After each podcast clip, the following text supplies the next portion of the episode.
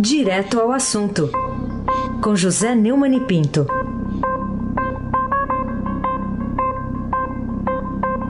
Neumani, bom dia. Bom dia, Raíssen Abac, o craque. Bom dia, Almirante Nelson e o seu pedalinho. Bom dia, Diego Henrique de Carvalho. Bom dia, Moacir Biasi. Bom dia, Clã Bonfim, Manuel, Alice e Isadora. Bom dia, melhor ouvinte, o ouvinte da rádio Eldorado 107,3 FM. Aí se abaque o craque. Bom, vamos começar falando o óbvio aqui. É, Para nós, mortais, trabalhadores comuns, é, as férias só começam quando começam e só terminam quando terminam, certo? Como dizia o velho Chacrinha. Isso, então só começa quando começa, só termina quando termina.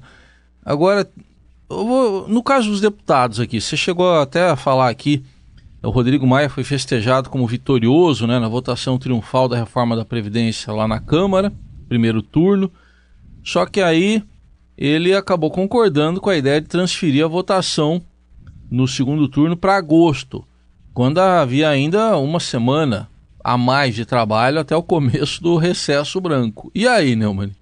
O que, que, você achou? É, teoricamente, nós estamos em pleno funcionamento da metade do ano da legislatura. Né? Teoricamente, afinal, as férias só começariam sexta-feira. Agora, Rodrigo Maia deu um de João sem braço. Foi condescendente com o adiamento com as férias e passou para outubro. É, eu tratei desse assunto na, no artigo que eu escrevi e publiquei esta noite no blog, chamado Democracia Representativa, uma ova. E eu vou tomar a liberdade de ler para vocês, meus caros ouvintes da Rádio Eldorado, os últimos dois parágrafos do artigo, que diz respeito exatamente a isso. A desidratação da reforma da Previdência nas votações dos destaques na Câmara desvendou a permanência de vícios que se repetem em Pindorama desde os tempos de Tomé de Souza. Mulheres que pregam igualdade de gênero batem o pé por idade menor para aposentadoria. O presidente Bolsonaro teve a coragem de apresentar um projeto mais radical do que os de Fernando Henrique, Lula e Temer, mas durante a votação comportou-se como lobista no cafezinho da Câmara, patrocinando privilégios para Exército, Polícia Federal e outros segmentos de seu eleitorado considerado ideológico.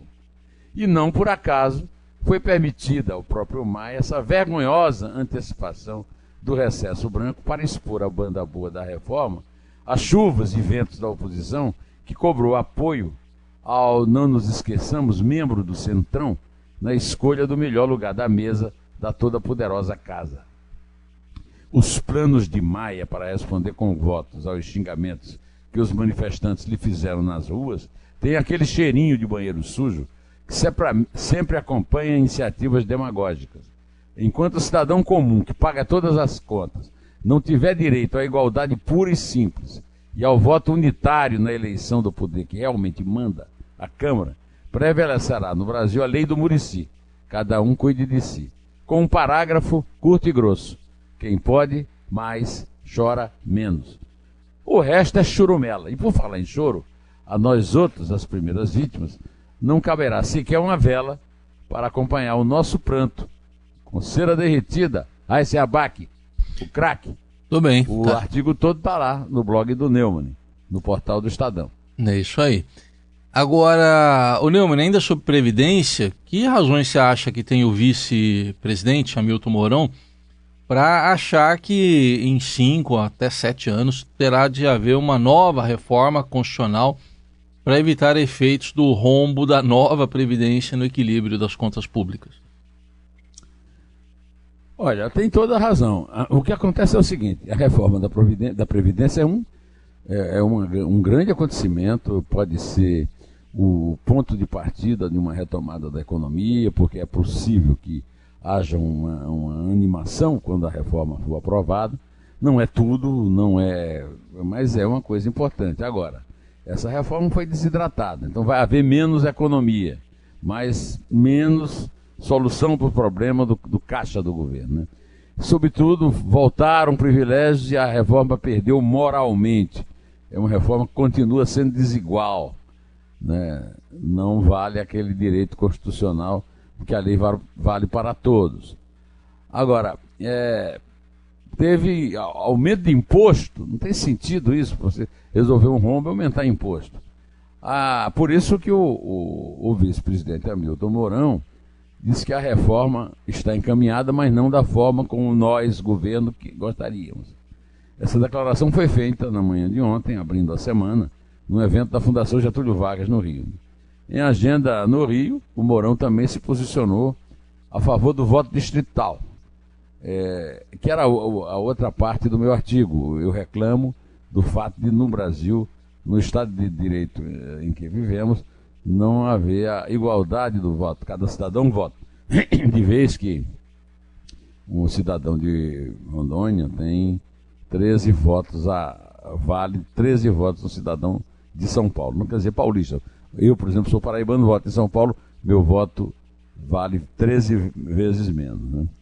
É, e o Tribunal Superior Eleitoral pode implantar o um modelo agora, nas eleições de 2020. Mas a medida depende do aval do Congresso. Você sabe como é que é o Congresso. É, o Congresso é muito lerdo nessas coisas. Vamos ouvir o, o, o vice-presidente Mourão é, defendendo o, o voto distrital, Almirante Nelson. Para que as senhoras e senhores tenham uma ideia, o que, que se tributa? Se tributa renda, propriedade e produção, serviço. E em renda e propriedade nós estamos lá embaixo na escala de comparativo com os demais países.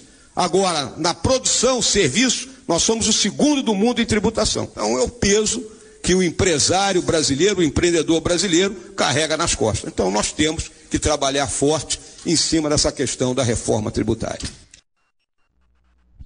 Bom, eh, como você ouviu, o Mourão não falou da, do voto digital, falou na reforma tributária.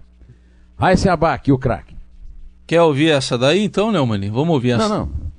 Não? Não precisa. Então tá bom. Vamos seguir então com nossos temas aqui.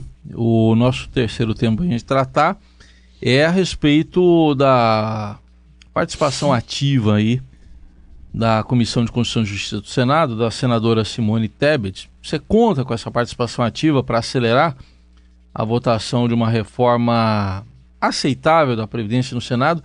E o que você diz da escolha do senador Tasso Gereissati para ser o relator? É o líder do governo no Senado, Fernando Bezerra Coelho, que eu digo sempre que é o contrário, é líder do Senado. No governo, é, acha que é possível a casa votar na reforma da Previdência até 5 de setembro. Né? Mas a presidente do, da Comissão de Constituição e Justiça, a Simone Tebet, do Mato Grosso do Sul, disse que considera o prazo otimista demais. E ela prevê dois meses, 60 dias, para os senadores analisarem a proposta de novas regras para a aposentadoria ah, depois que o, o, texto for votado na Câmara, né, tem ainda que votar o, primeiro, o segundo turno na Câmara, né, aí vai para o Senado. Vamos ouvir o, o Almirante, por favor, o que disse a senadora, presidente da Comissão de Constituição e Justiça. Não vejo possibilidade de entregar dia 15 de setembro, como estão falando, tá? E nem acho que seja o ideal. A CCJ ela não deixa de ser um filtro para que quando chegue no plenário as coisas fiquem mais bem resolvidas. Mas eu não tenho como entregar a reforma em menos de três semanas. Eu acho que de três semanas a um mês é um tempo razoável na CCJ e 15 dias de plenário. Mas quanto mais se debater na CCJ, mais rápido se aprova em plenário. É, a tramitação começa lá na CCJ e, e a Simone Tebet confirmou o nome do tucano Tasso Gereissati para ser o relator do texto. É, o Tasso tem grande experiência, foi governador do Ceará, foi presidente do PSDB e, ela, é, e o Tasso, com certeza, tem tudo para repetir o sucesso do Samuel Moreira, outro tucano, tucano de São Paulo, é, no, no relatório da Câmara. Vamos esperar para ver não vamos contar é, com favas montadas, né? Mas vamos em frente, que atrás vem gente, Heisenbach, o craque. Isso aí. E, ô quais são os sinais emitidos pela divulgação do último número do placar da Previdência do Estadão no Senado? 42 votos já declarados a favor da reforma. É, é uma, é uma coisa para provocar realmente otimismo em quem, como eu, certamente como você também, né, se defende a reforma da Previdência. Afinal, uh, são necessários 49 votos sim, né? Ou seja, faltam sete votos. É, já passou, inclusive, a maioria simples, né?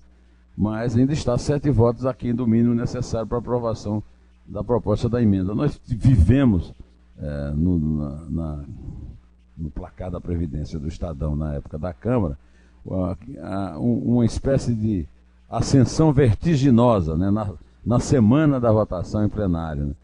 É, e no Senado essa maioria já está se consolidando antes até da reforma ser aprovada na Câmara. Espero que isso é, se confirme é, na, nos trâmites da votação e que nós possamos começar um processo é, de escalada de volta à, à, economia funcionando direito e o fim é, a, começando a ajudar a por fim a essa crise, principalmente pela tragédia é, dos desempregados, né, que muito me incomoda, apesar do presidente Bolsonaro parece não estar tá muito preocupado com isso, não. Aí se abaque o craque. Vamos falar ainda da senadora Simone Tebet, tem outro, uma outra manifestação dela. É, ela é presidente da CCJ lá no Senado. Você acha que ela tem razão quando ou, ou, exagera quando ela diz que é um erro a eventual nomeação do deputado Eduardo Bolsonaro, filho do presidente, para a embaixada lá nos Estados Unidos? Ela disse que foi o maior erro do Jair Bolsonaro até o momento. Simone Tebet é uma senadora muito preparada, tudo que nós vimos dela até agora é só, é só para elogiar, mas essa declaração também é uma declaração que, segundo é, a manchete da Folha de São Paulo de hoje, a reação dos senadores faz Bolsonaro avaliar o risco de indicar o filho. É, é, é bom que ele pense bem a respeito disso, não apenas por causa da, da, da reação do Senado há uma, na matéria que você lê na matéria, você vê que há uma expectativa de perder na CCJ, mas ele conta com a possibilidade de ganhar no Senado. Se tivesse juízo, nem imaginava isso, porque a Simone tem razão. É o maior dos inúmeros erros que ele tem cometido, esse é o maior. E não adianta aquela, aquela é, cruzada bolsonarista nas redes sociais não vai mudar o sentido da palavra nepotismo, é nepotismo. E Simone Tebet tem razão quando disse que ele devia ter avaliado o sentimento do Senado antes de indicar um filme para o cargo. Acho que ele corre riscos sérios para mandar a indicação de Eduardo Bolsonaro para ser embaixador brasileiro nos Estados Unidos para o Senado a ser derrotado. A, a votação é secreta, não tem precedente no mundo em países democráticos. Isso é que é importante. Não tem precedente na história do Brasil, nem do mundo, de um presidente nomear é, filho no limite da idade, baseado num critério, inclusive, num dos critérios, né, fritar hambúrguer ou ter feito intercâmbio no Maine. Agora vem um novo critério que é o seguinte: ah, o, o Trump, que gosta muito do Eduardo, vai mandar o filho, que é da mesma idade, que é da mesma altura, que o nome começa com e, Eric, para ser embaixador no Brasil fazia muito tempo que eu não via tanta coisa ridícula sendo produzida é, no, na fábrica de besteira que assola o Palácio do Planalto, em Brasília. Raíssen Abac, o craque. O Neumann, e ainda nesse assunto, o presidente Bolsonaro disse ontem que se o filho está sendo muito criticado lá pela mídia, é prova de que ele, ele, o pai, tem razão em manter a nomeação. O que, que você diz disso? A declaração exatamente é a seguinte: ele, ele disse num discurso em sessão solene na Câmara dos Deputados. Né? E resolveu fazer ironia. Sem fazer ironia, o, Bolsonaro já não tem assim um, uma, uma, capacidade muito clara de falar as coisas. Agora, ironizando, pelo amor de Deus. Por vezes temos tomado decisões que não agradam a todos. Como a possibilidade de indicar para a embaixada nos Estados Unidos um filho meu tão criticado pela mídia. Se está sendo criticado, é sinal de que é a pessoa adequada. É bom alguém da intimidade do presidente contar que ele foi eleito presidente da República. É, ele não foi eleito dono da verdade. O que ele está fazendo é uma enorme besteira e o fato de eu estar falando isso não significa que, que o filho seja a melhor indicação para o embaixador. É, eu não tenho visto ninguém com juízo né, é, no lugar elogiar. É, agora, mesmo gente que o apoia há muito tempo, como é o caso do general Paulo Chagas, disse que considera uma temeridade é, se ele mantivesse a intenção de nomear o Eduardo Bolsonaro. Eu vi ontem, inclusive, aqui o, o, o nosso querido amigo Alexandre Garcia é, colocando um novo argumento né, contra, a, que é o fato dele ter tido 1 milhão e 400 mil votos, que não. Isso, esse argumento é, é, Quer dizer, ele tem um, satisfações a prestar a 1 milhão e 400 mil eleitores. O Bolsonaro não tem esse problema, não. O Carlos não, nunca vai a uma sessão na Câmara dos Vereadores do Rio, foi eleito para isso, é um, um, verdadeiro assinte em relação ao eleitor, o que não seria o caso, na minha, na minha opinião, do, do Eduardo. Isso aí, quer dizer, ele tem obrigações na Câmara, ele devia cumprir o seu mandato, está errado ir para os Estados Unidos. Mas eu me lembrei, Heisen, de uma história engraçada que o meu amigo querido Mauro Guimarães contava quando ele, quando o Tancredo foi indicado para ser presidente da República e ele pegou um táxi na, na, na como é que chama, na, em Confins, né? Para ir para Belo Horizonte e perguntou ao motorista: o senhor votou em quem? Eu votei em Tancredo. Está chateado porque ele vai ser presidente? Se eu não. Votei para governador, meu voto está valendo para presidente. Pode ser que mu muitos de 1 milhão e 400 mil eleitores do, do Eduardo Bolsonaro pensem do mesmo jeito, mas pensam errado. A, a medida não é correta e a Simone Tebet tem razão e o general Paulo Chagas também. Aí se abaque o craque. Tá aí, general Paulo Chagas, a gente falou mais cedo dele, foi candidato PSL ao governo do Distrito Federal, também criticando essa indicação. O, o Neumann, é, ainda tem um tema que está ligado ainda à reforma da Previdência, mas que é aquela votação em que oito deputados do PDT foram contra a orientação do partido, votaram a favor da reforma. O Ciro Gomes está argumentando que ah, não se deve servir a dois senhores. Como é que você vê isso? É um, uma sapiência bíblica que eu não sequer desconfiava no Ciro Gomes. Né? O Ciro Gomes é, é, um coroné de Sobral, é, é uma pessoa descontrolada e tem um ego muito grande, tudo gira em torno dele. É, ele quer decidir o voto da Tabata. Ele chegou agora no PDT, né? Ele chegou, é, eu me lembrei quando ele, quando eu ouvi, ele está no, no Estadão Notícias, ele está é, no jornal, uma entrevista grande com ele no Estadão e tal. Quando eu vi as declarações dele, essa de servir a dois senhores e coisa que o valha, eu me lembrei é, de uma declaração do Romário, que foi o, jogador mais importante do Brasil na Copa de 94, né, no Tetra campeonato. É Tetra! Né? Que disse: o cara chegou agora e já está querendo ir na janelinha, né? Se referindo ao avião, mesmo assim ao Ciro Gomes ele está chegando e, e, e, outra coisa, é, que moral ele tem? Ele não chegou nem no segundo turno. É, aliás, já é, sei lá, a centésima quinta vez que ele se candidata a alguma coisa e perde. É um perdedor. A Tabata tem o direito de votar em quem ela quiser. Agora, quem é o Ciro Gomes para falar em nome do PDT, para falar em nome da esquerda e, sobretudo, para tentar censurar a opinião e o voto de uma deputada que foi eleita e que tem o direito de pensar como quiser. É um, um... Aliás, o Ciro Gomes é, aconselha ela a sair do partido e ele é o rei de sair do partido. E isso não tem ajudado a biografia dele, não, viu, Raíssa? Raíssa Abac, o craque. Ô Neumann, para a gente fechar, quais são as últimas notícias que você tem sobre o Julian Assange, que foi parceiro do Glenn Greenwald, naquela época do famoso escândalo do Wikileaks. É, os jornais estão dando hoje, o Estadão deu destaque na capa do portal, que o ministro para a Europa e as Américas do Reino Unido, Alan Duncan, reafirmou ontem, depois de uma reunião com o chanceler do Equador, C. Valência, que o fundador do site Wikileaks, o Julian Assange, não será extraditado para nenhum lugar com pena capital, como afirma o acordo firmado entre os dois países. Né? É, a entrevista foi conjunta em Quito e, e, Duncan afirmou que o Reino Unido garante o devido processo nos casos contra Assange. É bom até que apareça essa notícia contra Assange para saber. O Assange é, é, acusado de estupro. Né? É, o, o, sócio dele, o Glenn Greenwald, está conseguindo com os seus parceiros no Brasil um, um grande estardalhaço para uma questão sobre uh, o planeja É, o plano é, que os procuradores da Lava Jato, em particular o Deltan Dallagnol, é, tinham de fazer uma empresa para cobrar palestras.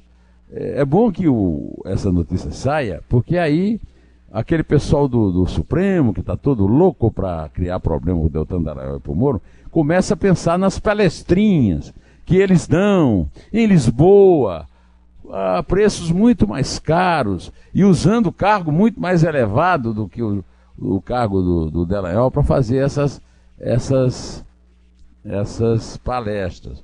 Olha, a respeito desse assunto, eu recomendo vivamente a leitura da coluna do Merval Pereira no Globo, em que ele mostra a hipocrisia ridícula, não apenas da revelação de uma coisa que não tem valor nenhum, é, é, de mensagens que não foram comprovadas, como também o, o, a grande caixa que batem os seus parceiros, Folha de São Paulo, Band News, e a própria, o noticiário da própria Globo, que é muito extensivo sobre, ai, querem fazer um plano. Né? Hoje a Folha está dando com destaque um, um, um, delator que disse que, disse na justiça que quase que foi pressionado. Né? Quer dizer, até o, o advérbio quase agora virou título de jornal. Olha, o, o, o, o, Goiás quase ganhou do Flamengo, chegou a empatar. E depois perdeu de 6 a 1 é, é uma coisa muito preocupante isso que está acontecendo. Eu quero que quando for julgar isso, o Gilmar Mendes se lembre das palestrinhas dele, o Barroso se lembre das palestrinhas dele no exterior, e todo, sobretudo, é, se lembre também do argumento das palestras de 100 mil, né, 200 mil que o Lula fazia para justificar o dinheiro que recebia das empreiteiras corrupteiras. Aí se abaque. O craque. Vamos contar então? Conta. Vamos lá. Conta. É três. É dois. É um. Em pé.